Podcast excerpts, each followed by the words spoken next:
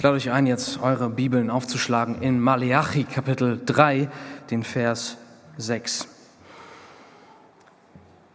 Irgendwann ist dieser oder ein ähnlicher Satz tatsächlich erklungen, nämlich, es lässt sich nicht ändern, die Titanic wird untergehen. Es lässt sich nicht ändern, die Titanic wird untergehen untergehen. Und so sehen wir es auch in dem Film, der kurz vor der Jahrtausendwende berühmt geworden ist. Alles im Leben, selbst eine Titanic, ist dem Wandel der Veränderung unterworfen. Alles dient der Veränderung, kann man fast sagen. Alles wandelt sich. Dein Körper verändert sich. Die Zeit, die Gesundheit, Menschen verändern sich. Freunde Beziehungen, Politik, Gesetze ändern sich, die Gesellschaft verändert sich, das Leben selbst ist der Veränderung unterworfen, wenn der Tod eintritt.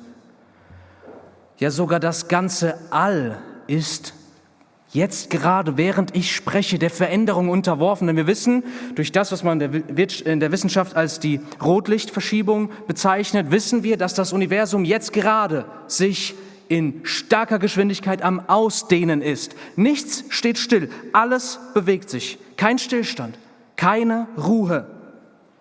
So auch in deinem Leben. Alles bewegt sich. Und selbst wenn es Ruhe gäbe so wäre sie zutiefst unvollkommen, denn es ist nicht nur so, dass alle der Veränderung unterworfen sind, sondern auch, dass gleichzeitig alle Veränderung suchen. Dass wenn das der Ist-Zustand bleiben würde, wäre keiner glücklich. Wir sehnen uns nach Veränderung. Menschen wollen sich selbst verändern.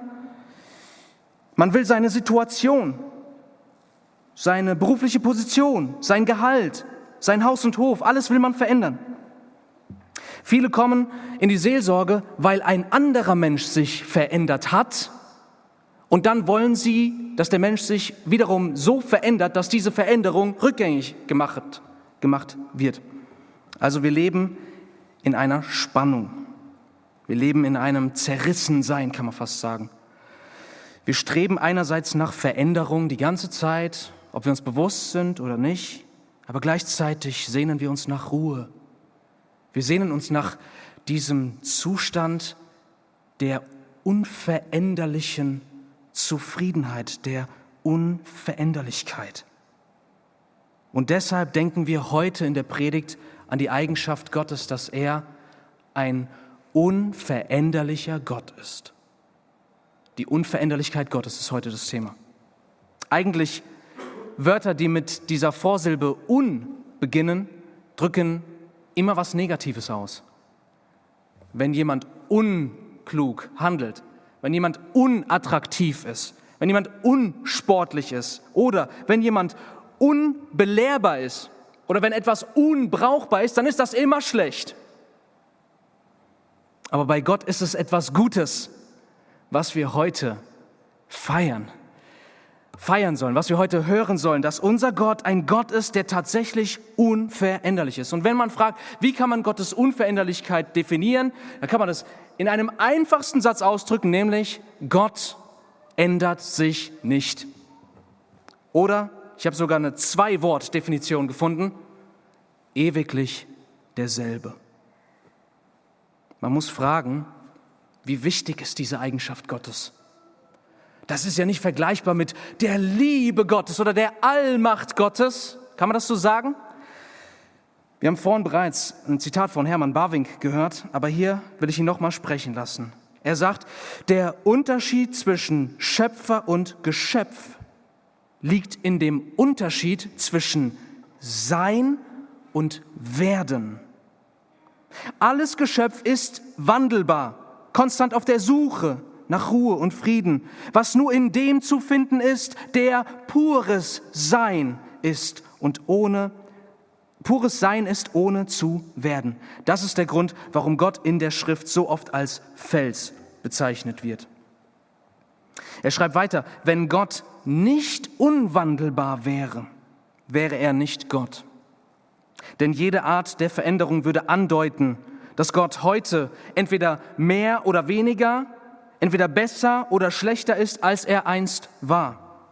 Gott kann nicht besser werden, sonst wäre er zuvor nicht vollkommen gewesen, noch kann er sich zum Schlechten verändern, sonst würde er seine Vollkommenheit einbüßen. Ganz einfach gesagt, Gott wird nicht, sondern Gott ist. Das ist der lebendige Gott. Die Unveränderlichkeit Gottes gehört im wahrsten Sinne des Wortes unabdingbar zur Gottheit Gottes. Nimm die Unveränderlichkeit Gottes aus dem Wesen Gottes heraus und der Boden unter deinen Füßen wackelt. Denn alles gründet sich auf die Unveränderlichkeit Gottes. Er ist der, der das Universum trägt. Er ist der, der alles am Leben erhält. Er ist der Gott, der Rettung geschafft hat in Jesus Christus. Wenn er sich verändern könnte, sein Wollen, seinen Rettungsplan, dann wäre alles dahin. Und sei es auch, dass du in der Ewigkeit bei Gott in seiner Herrlichkeit ankommst. Wenn er sich dann irgendwann ändern könnte, seine Meinung zu dir, seine Liebe zu dir ändern könnte, seine Gerechtigkeit ändern könnte, dann wäre alles dahin. Die Unveränderlichkeit Gottes ist fast das Fundament dessen, dass Gott überhaupt Gott ist. Drei Punkte möchte ich mit euch teilen. Erstens das Zeugnis der Schrift. Zweitens, was sind die Gegenargumente? Und drittens, was bedeutet das für unseren Alltag, dass Gott unwandelbar ist? Erstens, das Zeugnis der Heiligen Schrift. 2. Mose 3, Vers 14. Und dort stellt sich Gott erstmals mit seinem persönlichen Namen vor. Und Mose wird nach Ägypten geschickt, um Israel zu befreien. Und dann sagt Mose, was soll ich den Leuten sagen, wer mich geschickt hat? Und Gott bringt es hier so auf den Punkt, indem er sich mit seinem Namen vorstellt. Und wir sehen, dass in seinem Namen seine Unveränderlichkeit bereits enthalten ist. Er sagt in 2. Mose 3,14, du sollst zu den Kindern Israel sagen, ich bin, hat mich gesandt. Das ist so stark, das ist so tröstend.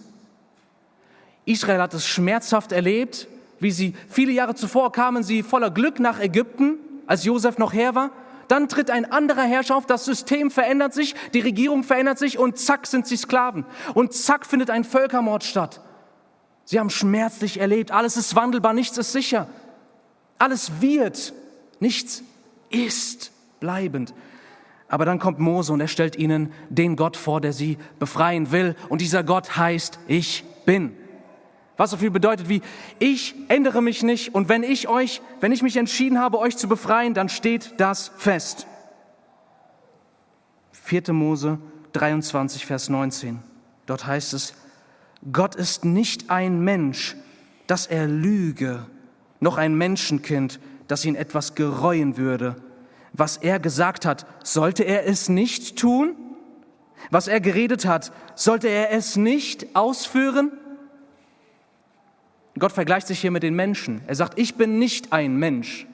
Es gibt eine klare Trennung zwischen unserer zwischenmenschlichen Erfahrung, was Veränderung und Untreue und Unwahrhaftigkeit und Versprechensbrüche angeht, und dem, wer Gott ist. Denn er tut, was er angekündigt hat. Sein Vorhaben ändert sich nicht mehr. Wenn er gesagt hat, ich werde das tun, wird er es tun. Psalm 102, Verse 26 bis 28. Du hast vor Zeiten die Erde gegründet und die Himmel sind das Werk deiner Hände. Sie werden vergehen, du aber bleibst. Sie alle werden wie ein Kleid zerfallen, wie ein Gewand wirst du sie wechseln und sie werden verschwinden. Du aber bleibst, der du bist und deine Jahre nehmen kein Ende. Ja, was ist das Beständigste, woran wir denken können? Das Beständigste, woran wir denken können, ist im Grunde genommen alles innerhalb dieser Schöpfung. Quasi die Schöpfung selbst. Da denk mal kurz an die Geschichte des Universums, okay? Da kannst du weit zurückblicken. Und es ist egal, wie viele tausend Jahre es sind. Für Gott ist es wie ein Kleid anziehen, ein Kleid ausziehen. Die ganze Universumsgeschichte vom Anfang bis zum Ende. Und selbst die Wissenschaft sagt ja heute, das Universum, dadurch, dass wir wissen, dass es sich ausdehnt, wissen wir, es muss einen Anfang gehabt haben und es wird ein Ende haben. Und diese gesamte Geschichte ist vor dem Gott, der einfach nur sagt, ich bin, ist Kleid angezogen, Kleid ausgezogen. Ganz schnell vorbei. Nichts verglichen mit dem, der bleibt, weil er ist. Jakobus 1, Vers 17, dort heißt es, bei Gott ist keine Veränderung, noch ein Schatten infolge eines Wechsels. Und jetzt der Text in Malachi 3, Vers 6. Und dort spricht der Herr. Und hier kommt die Unveränderlichkeit Gottes in Berührung mit unserem Heil. Denn dort sagt Gott, denn ich, Jahwe, oder auf Deutsch übersetzt, denn ich, der ich bin, ich verändere mich nicht. Deshalb seid ihr, ihr Kinder Jakobs, nicht zugrunde gegangen. Hebräer 13, Vers 8. Jesus Christus ist derselbe, gestern und heute und in Ewigkeit. Was in deinem Leben steht fest? Zeig darauf. Zeig es mir. Zeig es dir selbst, halt es dir vor Augen. Was in deinem Leben steht auf Fels? Und selbst jeder Fels, den, an den wir nur denken können, sei es auch der Mount Everest und der Himalaya selbst, es ist bald schon Geschichte. Auf was kannst du zeigen, was in deinem Leben wirklich feststeht? Nur in Gott ist bleibendes, unveränderliches Sein. Und zwar in Vollkommenheit. Er ist nicht nur ein bleibender Gott, sondern er ist auch gleichzeitig der Gott, der alle Vollkommenheiten in sich selbst vereinigt. Es gibt also diesen Ort der Ruhe und der Stille, an dem man ankommen kann und gleichzeitig sich nicht wie in einem unvollkommenen Zwischenzustand fühlt und wiederum Veränderung will, sondern da ist dieser Gott. Er ist nicht wandelbar, er bleibt und bei ihm ist das die Essenz allen Lebens und allen Seins. Er ist pures Sein. Er ist vollkommenes Sein. Er ist grenzenlose Freude. Das ist, wonach jeder Mensch, ob er es zugibt oder nicht, sich sehnt. Seine Macht ändert sich nicht. Denn seine Unveränderlichkeit gilt für seine Eigenschaften. Seine Macht ändert sich nicht. Er wird niemals müde.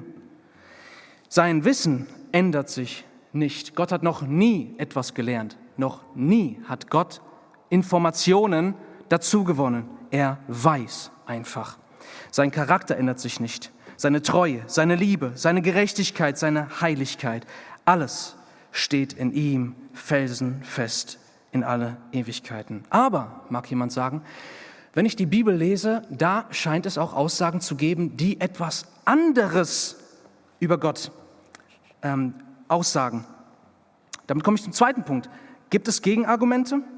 Beispielsweise, wir glauben, dass Gott ex nihilo, also aus dem Nichts, alles erschaffen hat. Können wir da nicht sagen, dass Gott zu einem gewissen Zeitpunkt nicht Schöpfer war und Schöpfer geworden ist?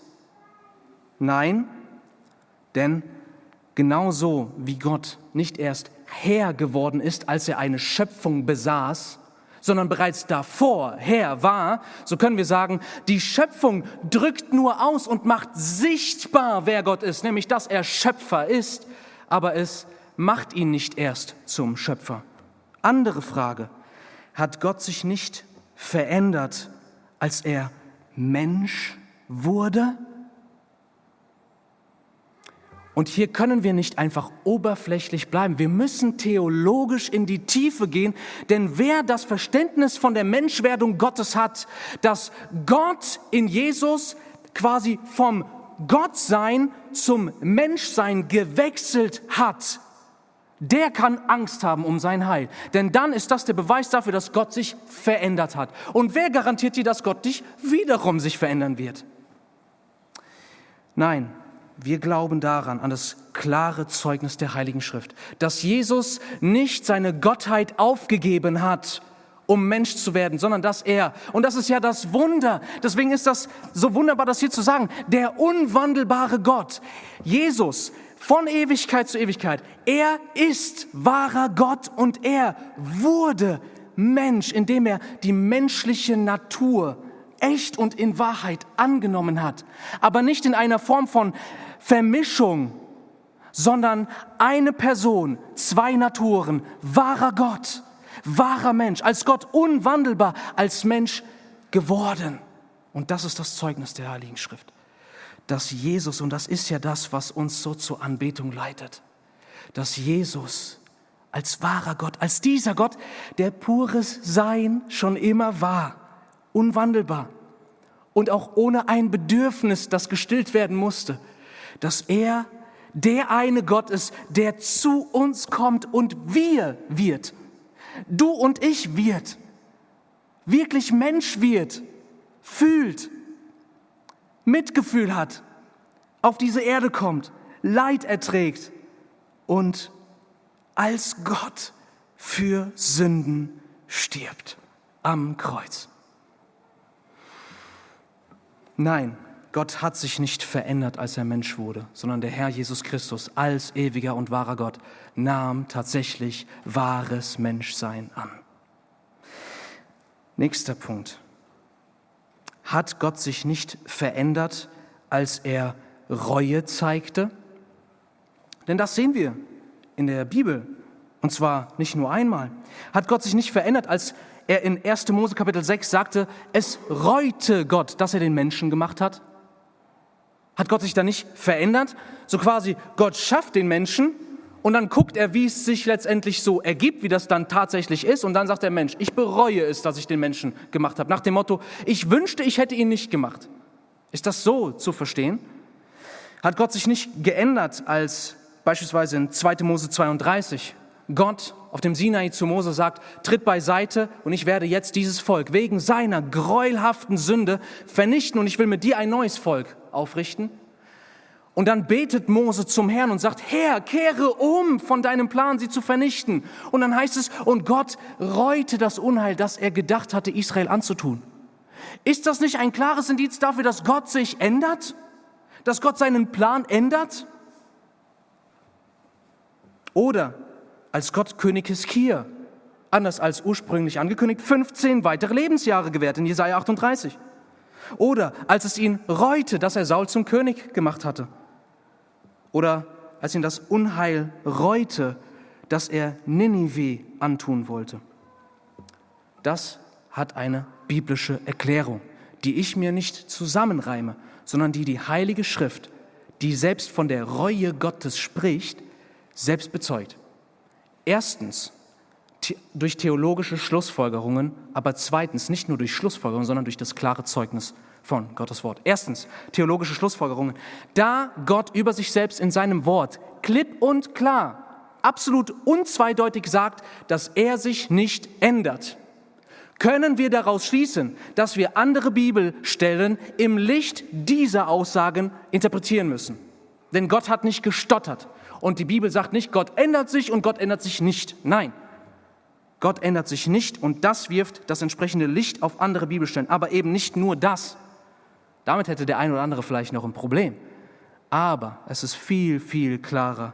Und das könnt ihr, und hier das, das wichtigste Beispiel mein, meines Erachtens nach. Ich möchte euch zwei Aussagen der Bibel kurz vorlesen. Erste Aussage, Zitat, und dort spricht Gott, es reut mich, dass ich Saul zum König gemacht habe. Und das zweite Zitat, Dort heißt es, denn Gott ist nicht ein Mensch, dass ihn etwas gereuen könnte. So, das heißt, ähnliches Beispiel, es reut mich, dass ich Saul zum König gemacht habe. Und dann heißt es, Gott ist nicht ein Mensch, dass ihn etwas gereuen könnte. Und das Faszinierende und Herrliche an diesen zwei Aussagen ist, sie stammen nicht nur von dem gleichen einen Autor, nämlich dem Propheten Samuel, sondern sie stammen aus dem ein und selben Kapitel der Bibel. Das heißt, irgendwas ist da, was wir verstehen müssen, dass Samuel, der innerhalb von weniger Zeilen mit Sicherheit nicht sagt, ja, Gott, äh, Gott reute es, dass er Saul zum König gemacht hatte. Ja, Gott bereut halt doch nicht. Ich habe jetzt in diesen paar Zeilen meine Meinung geändert. Nein, Quatsch. Nein, hier ist ein klares Indiz dafür, wie wir das zu verstehen haben, nämlich, dass überall da, wo Gott mit der Schöpfung in Berührung tritt Und Gott ist nicht ein Gott wie in manch anderer religiöser Vorstellung, dass er nicht nur unwandelbar, sondern unbeweglich ist, kalt, distanziert das, sondern der Gott der Bibel, der lebendige Gott, er ist einerseits dieser heilige, heilige, heilige Gott, der unwandelbar ist, der absolut unabhängiges, vollkommenes Leben in sich selbst hat, aber der mit dieser Schöpfung in Beziehung tritt und sich offenbart und auf diese Schöpfung reagiert. Das heißt, nur um ein Beispiel zu nehmen, Gott, als ihn reute, was er Ninive antun wollte, da müssen wir uns vor Augen halten. Was passiert da genau? Ja, was da passiert ist, die Nineviten, die leben in einer Sünde und Gott sieht es, genauso wie er jedes Leben eines Menschen sieht, auch dein Leben. Und Gott zürnt über die Sünde und Gott wird Gerechtigkeit vollziehen an der Sünde. Und Gott weiß, diese Stadt wird nicht mehr lange existieren. Aber was macht Gott? Von dem anderen Ende der Erde schickt er seinen Propheten Jona zu ihnen. Und obwohl Jona sich anfangs weigert, sorgt Gott dafür, dass er dieses Unheil der Stadt öffentlich androht und sie warnt. Das heißt, Gott wollte, dass Jona Ninive warnt. Und er stellt sich hin und sagt, noch 40 Tage und Ninive wird zerstört. Und der Grund für diese Zerstörung ist ihre Sünde. Aber da, wo sie dann hören und Reue empfinden und umkehren, da reagiert Gott mit Reue. Er geht auf den Zustand ihrer Herzen ein und begnadigt sie. Ja, Gott hat letztendlich sein Wort wahrgemacht. Ninive wurde zerstört. Aber Gott reagierte auf die Menschen und auf ihre Hinwendung zu Gott. Das heißt, Gott ist unwandelbar, aber er ist nicht unbeweglich oder herzenskalt, sondern er reagiert auf, auf das, was die Menschen tun. Und das andere Beispiel, was ich gebracht habe mit Mose, da steht Mose, man muss sich das vorstellen. Stell dir das mal vor, ja? Da sagt Gott, tritt zur Seite und ich will dieses Volk vernichten. Und dann sagt Mose zu Gott und er maßt sich an, das zu diesem Gott, zu diesem Ich bin, zu sagen, nein Herr, kehre um von diesem Unheil, verschone das Volk. Und Gott kehrt um. Ja, ist das nicht so, dass Gott hier ganz offensichtlich seinen Plan geändert hat? Nein, denn Jahre später, da tritt Mose vor Israel und das könnt ihr nachlesen in 5. Mose 10, 10. Und dort sagt er zu Israel nicht, der Herr wollte dich vernichten, aber ich wollte nicht, dass der Herr dich vernichtet. Sondern wisst ihr, was er Israel sagt? Jahre nach diesem Ereignis? Er sagte, der Herr erhörte mein Gebet, denn der Herr wollte dich nicht vernichten. 5. Mose 10, 10. Das heißt, Mose war sich bewusst, dass dieser lebendige, unwandelbare Gott sich nicht durch das jämmerliche Wort eines kleinen Würmleins wie Moses in seinem großen Plan um, umstimmen lässt, sondern Gott offenbarte sich in diesem Moment als der Gott, der gerecht ist und ein Volk nicht auf, auf Kosten seiner Gerechtigkeit liebt, sondern er offenbart sich als der gerechte Gott, der die Sünde straft. Aber er wollte in diesem Moment das Gebet dieses Mannes hören, um Frieden zu schaffen zwischen sich und seinem Volk. Und später sagt Mose, einen Propheten wie mich wird der Herr euch senden. Diese Stelle, wo Mose zwischen dem Volk und diesem Ich bin, zwischen diesem heiligen und gerechten Gott steht, das war von Gott so gewollt, um uns und damals seinem Volk ein Bild dafür zu geben, dass es jemand geben muss, der in die Bresche tritt zwischen den Menschen, die sündig sind und ungerecht sind, und dem heiligen, gerechten Gott. Und das hat sich letztendlich erfüllt in Jesus Christus. Denn Gott sagte an dieser Stelle nicht, ah Mose, ich habe dein Gebet erhört, ich werde die Sünden dieses Volkes doch nicht bestrafen. Nein, was Gott eigentlich, ohne dass es da drin steht, sagt in diesem Moment ist, ich habe dein Gebet erhört und ich werde das, was ich ihnen angedacht hatte zu tun, werde ich selbst.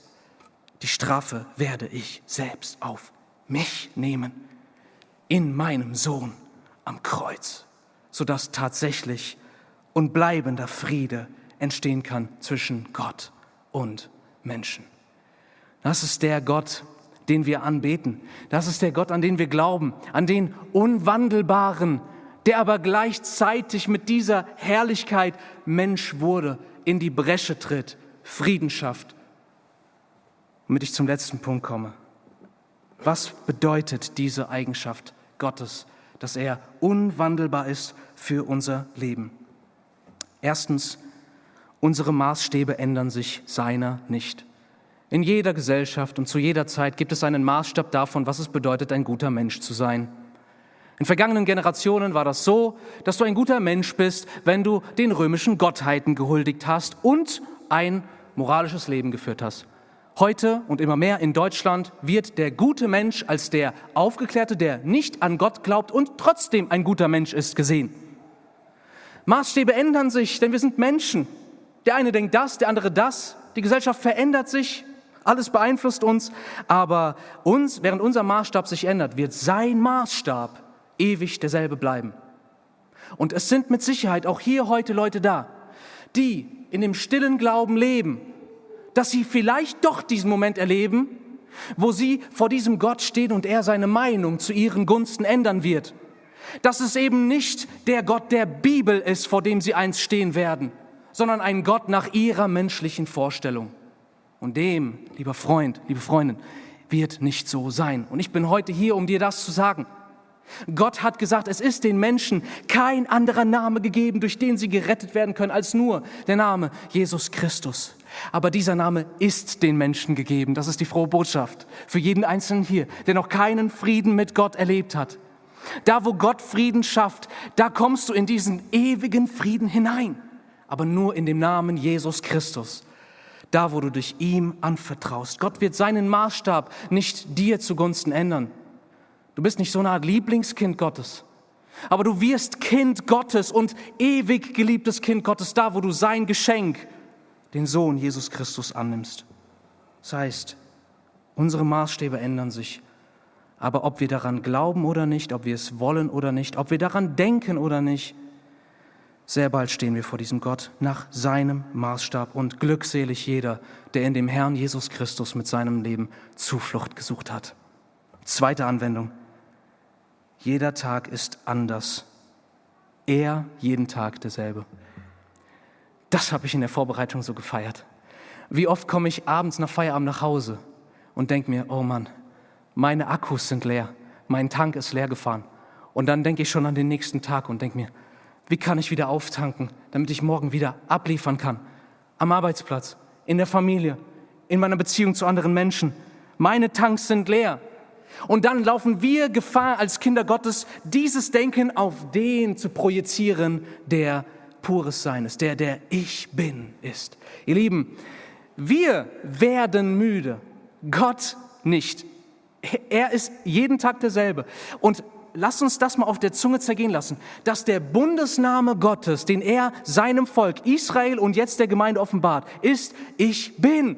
Du wachst morgens auf und Gott sagt nicht, oh, ich versuche, ich bin müde, äh, sondern er sagt einfach, ich bin, ich bin da, mein Kind. Ich bin da. Und deswegen kann die, weil Gott auch keine Tanks hat und keine Akkus hat, sondern einfach ist, der er ist, kann die Bibel sagen, seine Gnade ist neu jeden Morgen. Das ist so wichtig für jeden von uns zu hören.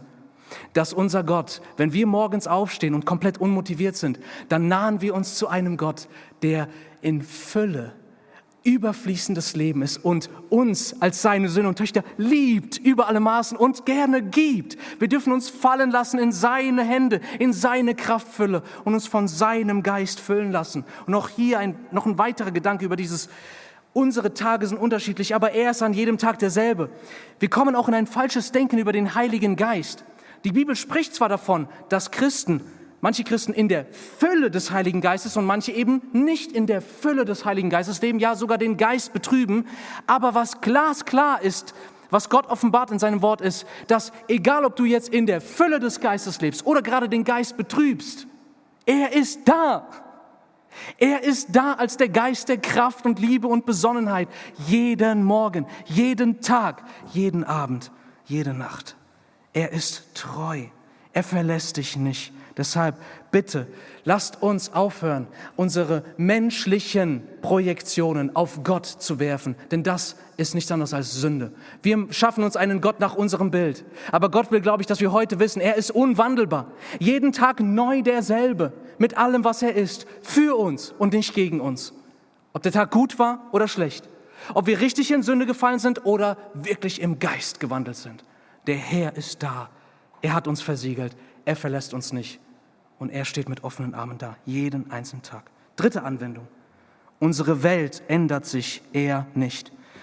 Ihr Lieben, es ist einfach so, dass die Lage in unserem Land sich auch in Bezug auf bibeltreue Christen verändert. Mit jeder Woche mehr. Und ich sage das nicht, um jemandem Angst zu machen, aber die Zeichen der Zeit könnten gar nicht klarer sein.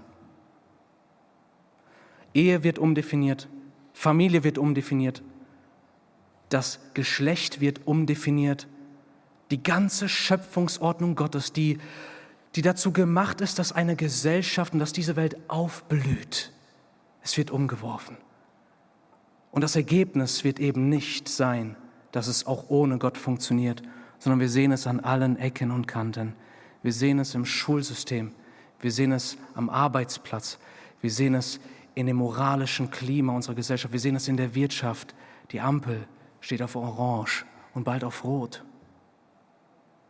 Es gibt Nationen, die das gleiche Dilemma durchlaufen sind und sie haben letztendlich im Bürgerkrieg geendet. Deswegen lasst uns bewusst machen, dass unser Gott auch da, wo es für uns schwerer wird als Gläubige, er ist derselbe. Und er sagt in 1. Petrus 4, lasst euch durch das Feuer der Verfolgung nicht verunsichern, als würde euch etwas Fremdartiges geschehen. Ihr habt Teil an den Leiden des Christus. Euer Auftrag ist nicht ein schönes Leben, sondern dass ihr dem Herrn treu seid. Und dann sagt er, und da, wo wir um Jesu willen leiden, der Geist der Herrlichkeit ruht auf euch. Der Herr ist mit uns, auch da, wo es für uns schwierig wird. Und es ist ein klares Wort Gottes, dass alle, die an den Herrn Jesus Christus glauben, werden im kleinen oder großen Verfolgung erleiden. Aber sei getrost, Gott ist in der Verfolgung der gleiche. Damit sage ich nicht, dass hier jetzt eine übelste Christenverfolgung losgebrochen ist, aber ich kündige an, dass es schwieriger wird für uns. Das ist ganz klar. Und das höre ich auch aus unserer Gemeinde, von vielen von euch, die mir davon erzählen, was da am Arbeitsplatz los ist da ist zum Beispiel die Chefin, äh, lebt lesbisch und dann wird sie gefeiert äh, oder der Geburtstag wird gefeiert und dann kommst du und sagst, hey, weißt du, ich habe dich sehr lieb. Wirklich. Und du bist mein Mitmensch. Und ich arbeite gerne mit dir zusammen. Aber ich feiere nicht, was Gott Sünde nennt. Bitte hab Verständnis. Oder dass jemand, andere Geschichte, dass jemand am Arbeitsplatz ist und dann sieht sich eine geborene Frau als Mann und wenn du dann nicht diese geborene Frau als Mann ansprichst, dann wird es eng für dich. Das heißt, wir kommen an die Grenzen unserer Religionsfreiheit, die im Grundgesetz verankert ist. Oder ein anderes Beispiel. Jemand kommt zu mir und sagt, ja, da werden jetzt neue Verträge auf, auf meine Arbeit aufgesetzt. Und in diesen, in, in diesen, Arbeitsverträgen, muss man sich mal vorstellen, ist, ein, ist so ein ähm, Moral Conduct verankert. Nämlich, dass jeder, der in dieser Firma mitarbeiten möchte, ein Statement dazu geben muss, wie er zum LGBTQ-Movement steht. Das heißt, ihr Lieben, es wird schwieriger für uns. Aber ich will euch auch Mut machen. Ja, wir alle, auch ich brauche Mut. Auch ich habe immer wieder mit Angst zu kämpfen. So, was kommt? So, jetzt noch alles wunderbar. Aber wie sieht es in fünf Jahren aus, in zehn? Lasst uns bitte trösten durch den Gott, der unwandelbar ist. Wir haben heute dieses Lied gesungen, eine feste Burg ist unser Gott. Das haben Gläubige gesungen, als es schwer war, als sie sich schmerzlich darüber bewusst waren, ihr Glaube kostet sie vielleicht das Leben. Dein Gott ist mit dir in der Verfolgung und in allen Widrigkeiten. Und er ist treu. Und er gibt dir den Geist seiner Herrlichkeit da, wo du die Gemeinschaft der Leiden Christi kennenlernst. Deswegen sei mutig. Psalm 73, Vers 26, dort heißt es, selbst wenn mein Fleisch und mein Herz vergeht, der Fels meines Herzens und mein Erbe ist Gott auf ewig. Vierte Anwendung. Weil er sich nicht ändert, verändert, auch, verändert sich auch nicht seine Bundestreue. Vielleicht sagst du, ja, werde ich denn dem Herrn treu bleiben? Werde ich es bis zum Ziel schaffen? Und da sagt Gott, wie wir es vorhin gehört haben in Malachi 3, Vers 6, ich, der Herr, ändere mich nicht. Deshalb seid ihr, Kinder Jakobs, nicht zugrunde gegangen. Weil ich mich nicht ändere, seid ihr nicht zugrunde gegangen. Ja, was ist die Bibel, die ganze Heilsgeschichte Gottes anderes als der Versuch, Gottes Heilsplan umzuwerfen? Mit allen Kräften, die existieren.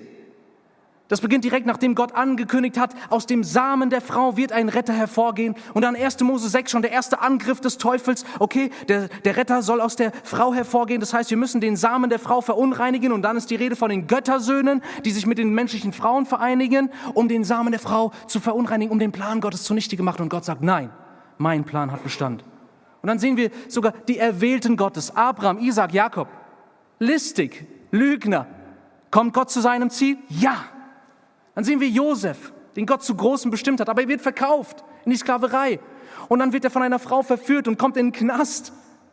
Aber dann macht Gott ihn zum Herr in Ägypten und Josef kann dort sagen, der Herr hat mich nach Ägypten gebracht. Oder Israel, die Könige, Könige untreu, Israel undankbar, die Feinde mächtig, aber der Herr kommt zu seinem Plan. Und wen der Herr rettet, den rettet er. Dein Heil hängt an ihm und es liegt in seiner Hand. Jesus Christus ist nicht nur der Anfänger, sondern auch der Vollender unseres Glaubens, wie es in Hebräer 12 steht. Deshalb sei getrost, der Herr trägt dich. Und das sehen wir auch gerade im Leben von denen, die so unvollkommen gelebt haben, aber doch dem Herrn vertraut haben. Letzte Anwendung. Er ist derselbe.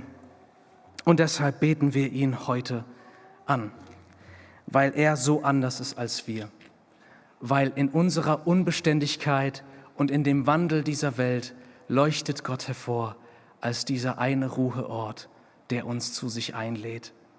Und das ist das Faszinierende an diesem Gott. Einerseits gibt er uns einen Anteil an seiner Unwandelbarkeit. In Kolosser 3 heißt es, unser Leben von denen, die auf Jesus vertrauen, von ihnen, von denen heißt es, unser Leben ist verborgen in dem Christus mit Gott. Dein Leben ist verborgen in dem Christus in Gott. Das heißt, du bist doppelt verborgen. Du bist in Gott. Insofern hast du Anteil an seiner Unvergänglichkeit und du wirst in alle Ewigkeiten bei ihm sein. Aber du wirst niemals unveränderlich sein. Wusstest du das? Sondern während Gott uns auf wunderbare Weise Anteil an seiner Unveränderlichkeit gibt, ist es doch so, dass wir uns für alle Ewigkeiten konstant verändern werden. Und zwar nicht in dem Sinne, dass wir irgendwann wieder zurückfallen in die Sünde. Nein, wir werden charakterlich vollkommen sein. Wie er ist, so werden wir sein. Aber dennoch sagt uns Gottes Wort in Epheser 2, dass Gott uns gerettet hat, damit er in den kommenden Zeitaltern den überragenden Reichtum seiner Güte in Liebe über uns ausgießen kann. Was so viel bedeutet wie? Weil Gott eben unbegrenzt ist. Nicht nur unwandelbar, sondern unbegrenzt und unendlich tief in seinem Wesen. Deswegen dürfen wir bis in alle Ewigkeiten Neues und Neues und Neues aus seiner Liebe und Fülle empfangen. Das ist die Zukunft der Kinder Gottes. Du wirst Unwandelbarkeit haben in dem Sinne, dass du mit ihm ewig festgesetzt bist. Aber du wirst dich in Ewigkeit verwandeln, indem du mehr und mehr und mehr von diesem Gott kennenlernst. Und das ist sein Plan für die, die auf ihn vertrauen. In Ewigkeit einerseits diese Ruhe, der Ruheort und der Ruheort des Glücks und andererseits dieses Glück wächst, denn er hat kein Ende, weder in seiner Ewigkeit noch in seinem Wesen. Preis sei unserem Gott. Und ihn wollen wir auch jetzt als Gemeinde anbeten für seine Unveränderlichkeit. Weil er unveränderlich ist, stehen wir fest und steht unser Heil fest. Und wenn du heute zu Jesus kommst und auf ihn vertraust, dann ist egal, was dir passiert, du stehst fest in diesem Gott. Dank sei ihm für seine Gnade. Dank sei ihm, dass er Mensch geworden ist aus Liebe zu uns. Dass er unser Heil vollbracht und erkauft hat durch sein kostbares Blut. Keiner ist wie er. Und unser Gott ist unwandelbar in Ewigkeit. Amen.